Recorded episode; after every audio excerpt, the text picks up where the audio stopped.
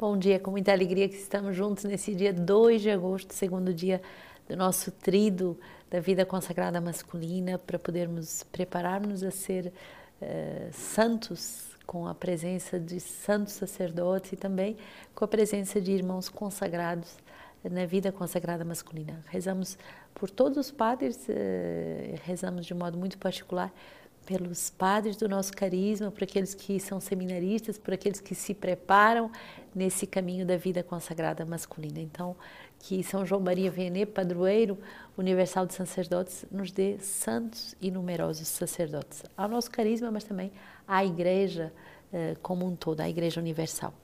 Hoje, nessa segunda-feira, é a leitura do livro dos Números, Números 11, 4 a 15. Os próprios filhos de Israel se, punham a, se puseram a chorar e a dizer: Quem nos dará carne para comer? Lembramos-nos do peixe que comíamos por um nada no Egito, dos pepinos, dos melões, das verduras, das cebolas e dos alhos. Agora estamos definhando, privados de tudo. Nossos olhos nada veem senão este maná. O maná era parecido com a semente do coentro, que tinha a aparência de bidélio. O povo espalhava-se para recolhê-lo, e o moía em moinho ou pisava num pilão, cozia em panelas e fazia bolos. O seu sabor era, era o de um bolo amassado com azeite. Quando à noite o orvalho caía sobre o acampamento, caía também o maná. Moisés ouviu o povo chorar, cada família à entrada da sua tenda, e a ira do Senhor se inflamou com grande ardor. Moisés sentiu-se grandemente desgostoso e disse ao Senhor: por que fazes mal ao teu servo? Porque não achei graça a teus olhos, visto que me impusestes o encargo de todo este povo. Fui eu, porventura, que concebi todo este povo? Fui eu que o dei à luz para que me digas: leva-o em teu regaço, como a ama leva a criança no colo, a terra que prometi sob o juramento a seus pais? Onde acharei carne para comer todo este povo? Visto que me importuna com as suas lágrimas, dizendo: Dá-me carne para comer. Não posso eu sozinho levar todo este povo, é muito pesado para mim. Se queres tratar-me assim, dá-me antes a morte. Ah, se eu tivesse encontrado graças aos teus olhos para não ver a minha desventura. Hoje nós vemos uma, uma página muito importante na vida de Moisés. Moisés, ele está na frente do pastoreio desse povo por chamado de Deus. Não foi ele que se autoproclamou chefe desse povo. Moisés profetizou o maná a pedido de Deus, não foi ele que inventou o maná. E o maná é esse alimento do céu, esse alimento espiritual. Mas eis que o povo murmura contra ele, e agora, não só para além de se reunir para murmurar, esse povo chora pelas cebolas do Egito. Esse povo chora por aquilo que ele deixou outrora.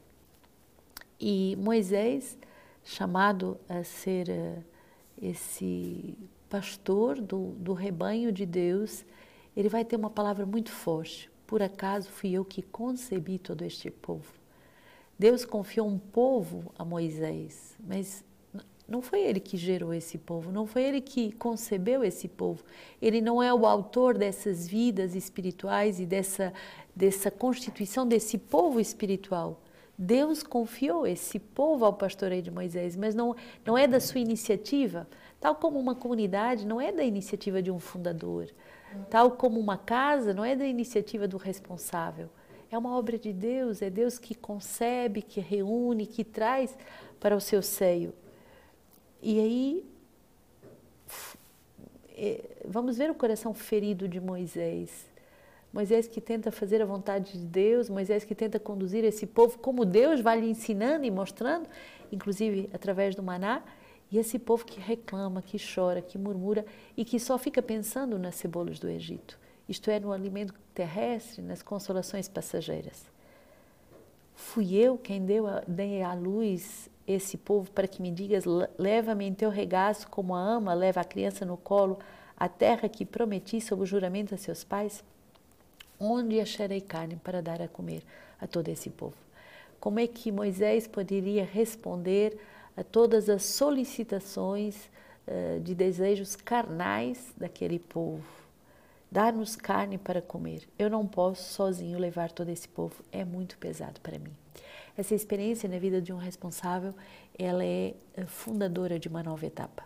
É o momento em que o responsável diz: Olha, eu, com as minhas forças humanas, não dou conta, esse pastoreio é pesado demais para mim e não sou eu que eh, tive a iniciativa uh, dessa, uh, dessa obra. E vai mesmo ao ponto de, de pedir a morte. Isto é, se me tratas assim, Moisés diz, eu não aguento mais, dá-me a morte. Se uh, se eu tivesse encontrado graça aos teus olhos para não ver essa minha desventura. Foge esse momento de toque dos limites, toque das frustrações, toque do abismo, foge esse limite em que o Senhor vai uh, de verdade tocar uh, o fundo das forças de Moisés, que é chamado a levar um povo, mas um povo que é cabeça dura, um povo que é ainda muito superficial, um povo que é muito imaturo. Pastorear pessoas imaturas é muito difícil.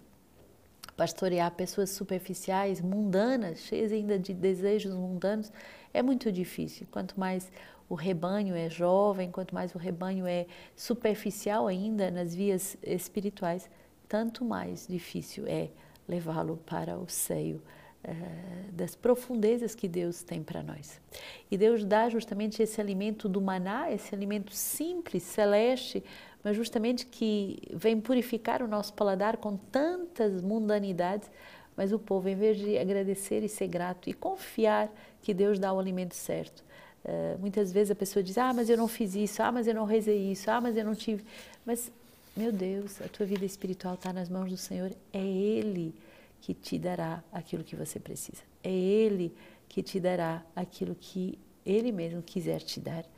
Então não temas, confia confia a tua alma, confia no pastoreio daqueles que foram instituídos pastores, aqueles que governam uh, a comunidade, governam a tua casa de aliança, governam uh, aquela paróquia, governam aquele movimento. Aceita confiar e aceita receber o maná dia após dia. Aceita que o alimento que Deus te dá, mesmo se te parece insípido e insuficiente, acredita, é aquilo que você precisa. Agora usa a tua fé Agora amadurece e une-te ao Senhor. Salmo 80. E o meu povo não ouviu a minha voz, Israel não quis obedecer-me. Então os entreguei aos seus corações endurecidos, para que sigam seus próprios caminhos. Ah, se o meu povo me escutasse, se Israel andasse em meus caminhos, eu lhe prostraria os inimigos num momento e contra seus opressores lhe voltaria minha mão. Os que odeiam o Senhor o adulariam e o tempo deles teria passado para sempre. Eu o alimentaria com a flor do trigo e com o mel do rochedo o saciaria. Bonito perceber que o Senhor vem uh, nos dar um outro alimento que não um alimento passageiro, mas muitas vezes nós estamos nas nossas obstinações. Nós achamos que sabemos aquilo que nós precisamos para ser salvos, para ser maduros. O meu povo se obstinou, ele não quis obedecer-me. Eu creio que essa é a grande dor do coração de Deus, essa também é a grande dor do coração dos pastores Muitas vezes vemos as almas obstinadas, achando que sabem o que é melhor para elas e que não querem escutar o Senhor. Podem até ir até renegar um chamado porque estão tão obstinados naquilo que querem fazer que não escutam a palavra do Senhor. O Senhor queria te alimentar com a flor do trigo, isto é, com a Eucaristia, e com o mel do rochedo, que te saciaria, isto é, a palavra de Deus. Flor do trigo e mel do rochedo, o mel que sai do seu coração aberto que é a palavra, é esse mel que vem tornar doce tudo que é amargo na nossa vida, porque traz um sentido. Mateus 14, 13 e 21, Jesus, ouvindo isso, partiu dali de barco para um lugar deserto afastado. Assim que as multidões o souberam, vieram das cidades seguindo-o a pé. Assim que desembarcou, viu uma grande multidão e, tomado de compaixão, curou os seus doentes. Chegada a tarde, aproximaram-se dele os seus discípulos, dizendo: O lugar é deserto e a hora já está avançada. Despede as multidões para que vão aos povoados comprar alimentos para si. Mas Jesus lhes disse: Não é preciso que vão embora. Dá-lhes vós mesmos de comer. Aos que os discípulos responderam: Só temos aqui cinco pães e dois peixes. Disse Jesus: Trazei-os aqui. E tendo mandado que as multidões se acomodassem na grama, tomou os cinco pães e os dois peixes e levou os olhos aos céus e abençoou. Em seguida, partindo os pães, deu-os aos discípulos e os discípulos às multidões. Todos comeram e ficaram saciados e ainda recolheram doze cestos cheios de pedaços que sobraram. Ora, os que comeram eram cerca de cinco mil homens, sem contar mulheres e crianças. O Senhor quer eh, verdadeiramente eh, dar-nos um alimento que não passa, um alimento que, que é chamado a saciar as nossas almas e a dar sentido à nossa existência. Essa palavra é tão bonita. Dá-lhes vós mesmos de comer. É a palavra que o Senhor diz a cada sacerdote. Sacia a fome existencial do meu povo, sacia a fome de sentido do meu povo, sacia a fome de Deus do meu povo. E um sacerdote e um irmão consagrado é chamado a cuidar dessa fome, essa fome de Eucaristia, essa fome de palavra de Deus, essa fome de eternidade, essa fome de sentido. Numa vida em que tantas pessoas andam à deriva, num nonsense sem fim, Deus quer nos dar uma vida plena de sentido, uma vida uh, saciada pela Eucaristia, saciada pela Sua palavra, saciada pelo seu mel. Hoje celebramos dois santos uh, nesse, nessa preparação do trido para São João Maria Vianney, mas celebramos dois santos, Santo Eusébio de Vercelli e São Pedro Julião de Eimar. Um santo muito eucarístico, muito bonito. E Santo Eusébio, ele uh, nasce no século IV, então no início uh, da igreja, na, na Sardenha, e uh, é encontrado por Jesus, converte-se e pede as águas do batismo e recebe o nome novo de Eusébio, pois foi batizado pelo próprio Papa Eusébio. De simples leitor na igreja de Roma, Eusébio foi ordenado sacerdote e depois, no ano de 345, é bispo de Vercelli, onde vai exercer o seu ministério com muito zelo, muito amor, dedicando-se às almas e à verdade. Dentre tantas inspirações para a diocese, Eusébio vive comunitariamente com muitos sacerdotes e eh, dessa comunhão ele vai conseguir viver eh, e vencer todos os combates do dia a dia. Peçamos essa regra para os nossos sacerdotes e para os nossos irmãos viver em comunhão com outros sacerdotes. A fortaleza da comunhão fraterna que torna vocações sólidas, que torna vocações capazes de vencer os duros combates da evangelização. Santo Eusébio vai então opor-se ao arianismo que buscava erroneamente negar a divindade de Cristo e foi exilado, entre outros santos bispos, pelo imperador Constâncio. Despachado uh, com algemas para a Palestina, Eusébio vai sofrer torturas e vai sobreviver por seis anos fechado numa prisão. Quando liberto, vai visitar as igrejas do Oriente. E ao voltar, foi acolhido como vencedor pelos irmãos no episcopado e todo o clero, até entrar no céu no ano de 370, vencendo o, o irianismo com Santo Hilário e unificando as igrejas. Então, uh, demos graças a Deus por esses homens que, unidos a outros homens, numa comunhão eclesial muito bonita, mas também aceitando martírios, aceitando torturas, calúnias, blasfêmias, prisões, por causa do Senhor, por causa da verdade, e nesse caso o arianismo queria destruir essa, essa certeza da divindade de Jesus, tratando ele como um mero homem. Então, eh, demos graças a Deus pela santidade vivida em, em igreja, vivida eh, que permite que sejamos fortes, mesmo nos momentos de grandes perseguições. O segundo santo, muito bom hoje também, nessa preparação desse trido da vida consagrada masculina, São Pedro Julião Aymar. Nasce uh, em Isère, na França, no dia 4 de fevereiro de 1811, então século XIX, e é o segundo filho de um segundo casamento uh, de um comerciante viúvo, Pedro e Julião, uh, vai marcar toda a igreja com o seu culto eucarístico. Ele pertence a uma família tão religiosa que a própria mãe o levava uh, diariamente na igreja para receber a bênção do Santíssimo Sacramento. Vamos ver aqui o papel importante dos pais nesse amor à Eucaristia, nesse amor àquilo que é mais santo. Certa vez um menino de cinco anos desapareceu da casa e quando procuravam na igreja encontravam Pedro diante do sacrário com esta resposta: Estou falando com Jesus. Estou falando com Jesus. Uma criança que eh, já tem essa consciência uh, aos cinco anos, da presença real de Jesus, da presença viva de Jesus.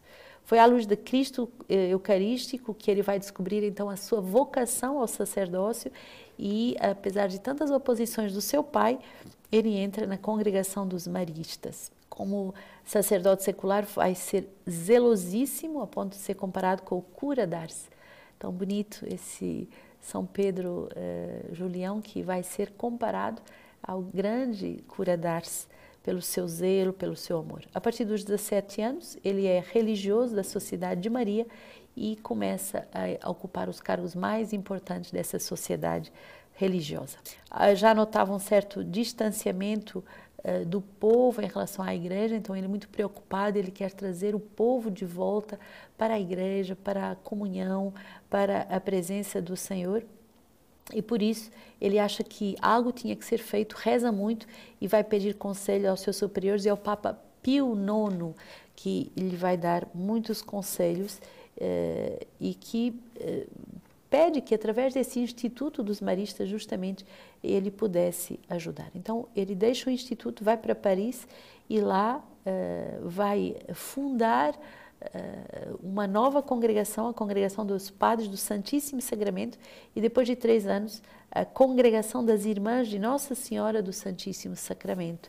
E mais tarde também funda a hora terceira dos leigos da adoração ao Santíssimo Sacramento. São Pedro Eimar, percebendo a indiferença do povo com Jesus Eucarístico inspirado por Nossa Senhora, concluiu: é preciso tirar Cristo do sacrário e apresentá-lo ao povo com grande Senhor e Mestre, Salvador, vivo, real no nosso meio. vigiando por toda a França, deixa vários escritos abrangendo sacerdotes, religiosos, leigos, para toda essa obra de adoração do Santíssimo Sacramento. E por isso ele vai conseguir eh, restaurar essa obra de adoração ao Santíssimo Sacramento através de inúmeros sacrifícios, de inúmeros dores. Ele vai então eh, dedicar-se à primeira comunhão de adultos e eh, toda a sua pregação é, sobretudo, sobre a Eucaristia. Nos últimos anos eh, da sua vida vai ser repletos de sofrimentos e são sofrimentos que, que, o, que ele vai receber dos próprios irmãos da sua congregação que ele mesmo fundou. Os, os próprios religiosos já não tinham confiança no seu santo fundador e, e ele vai dizer assim: Eis-me aqui, Senhor, no jardim das oliveiras. Humilhai-me, despojai-me, dai-me a cruz, contando que me deis também o vosso amor e a vossa graça. Muito doloroso esse sofrimento quando ele é interno, é pelos próprios irmãos de comunidade que já não confiam, confiam mais nele como santo fundador e o deixam só, o deixam nessa agonia uh, da cruz. A vida e a atividade de São Pedro está centrada então no mistério da Sagrada Eucaristia e o seu enfoque teológico é muito importante e, e sobre essa graça da presença real. Nenhum outro centro a não ser Jesus Eucaristia. Nenhum outro centro a não ser Jesus Eucaristia. E ele tem essa frase muito bonita: para mim, viver é Jesus e Cristo sacramentado. Ele vai falecer no dia 1 de agosto, aos 57 anos, em 1868. Hoje, esse texto da carta de Barnabé, do século II. Deus aberrogou, portanto, a fim de que a nova lei do nosso Senhor Jesus Cristo, não submetida ao jugo das necessidades, contenha a oblação não feita pelos homens. Pois disse-lhes em outro lugar: Acaso mandei eu a vossos pais, ao saírem do Egito, que me oferecessem holocaustos e sacrifícios? Ao invés, ordenei-lhes que nenhum de vós Escogite o mal em seu coração contra o próximo, nem façais falso juramento. Temos então de compreender que, se somos insensatos, o senso da bondade de nosso Pai mostra-nos o modo de nos aproximarmos dele, por não querer que, à semelhança dos antepassados, andemos errantes em sua busca. Por isso, ele nos fala assim: Sacrifícios para o Senhor é um coração contrito, odor de suavidade, o coração que glorifica aqueles que o plasmou. Com todo cuidado, irmãos, investiguemos o que se relaciona com a nossa salvação, para que o maligno sedutor não nos se insinue em nós e nos lance fora da nossa vida. Sobre isso, ele fala também noutra passagem. Por que jejuais para mim, diz o Senhor, de modo que hoje se escute a vossa voz aos brados? Não é este jejum que escolhi, diz o Senhor. Não é o homem a humilhar a sua alma? A nós, porém, diz: Este jejum que eu escolhi, diz o Senhor, quebra toda a cadeia de injustiça. Desata os laços, os pactos dos violentos, deixa ir livres os oprimidos e rasga todo o contrato iníquo. Parte teu pão com os famintos. Ao veres um nu, cobre-o faz entrar em tua casa aqueles que não têm teto. Fujamos de toda a vaidade, tenhamos ódio profundo pelas obras dos caminhos maus.